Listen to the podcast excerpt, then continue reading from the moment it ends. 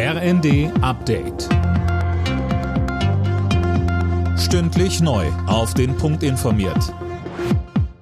Ich bin Dirk Jostes. Guten Morgen. Die befürchtete Corona-Sommerwelle ist bereits Realität. Das hat Gesundheitsminister Lauterbach in der Rheinischen Post gesagt. Sönke Röhling, die Infektionszahlen sprechen da auch eine klare Sprache. Ja, die steigen wieder deutlich, vor allem im Norden und Nordwesten. In Schleswig-Holstein und Niedersachsen haben wir zum Beispiel eine 7-Tage-Inzidenz von über 700. Das macht Lauterbach große Sorgen.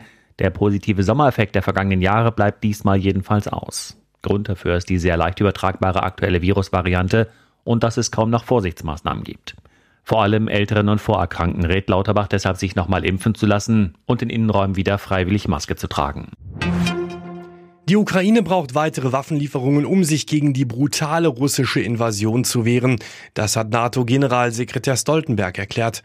Der Besuch von Bundeskanzler Scholz, Frankreichs Präsident Macron und Italiens Premier Draghi in Kiew wird deshalb mit Spannung erwartet. Der FDP-Außenpolitiker Alexander Graf Lambsdorff sagt im ZDF. Ich kann Ihnen nicht sagen, was Olaf Scholz dabei haben wird, aber ich kann Ihnen sagen, dass er selber ja gesagt hat, für einen Fototermin fährt er nicht hin, sondern es muss was Konkretes sein. Und da ist die Hoffnung, dass der Schützenpanzer Marder etwas Konkretes ist, das der Kanzler im Gepäck hat. Und ich hoffe auch, dass Italiener und Franzosen bereit sind, ihre Waffenlieferungen hochzuschrauben. Die Verbraucherschutzminister von Bund und Ländern tagen ab heute in Weimar. Dabei soll es vor allem um Produkte und Dienstleistungen im digitalen Raum gehen.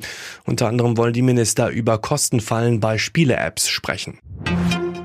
Nach viermal Unentschieden in Folge hat sich die Fußballnationalmannschaft in Frust von der Seele geschossen.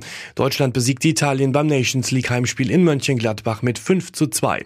Dem zuletzt glücklosen Timo Werner gelangen dabei zwei Treffer innerhalb von zwei Minuten.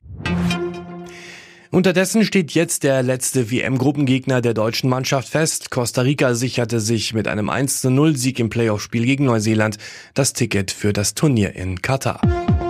Alle Nachrichten auf rnd.de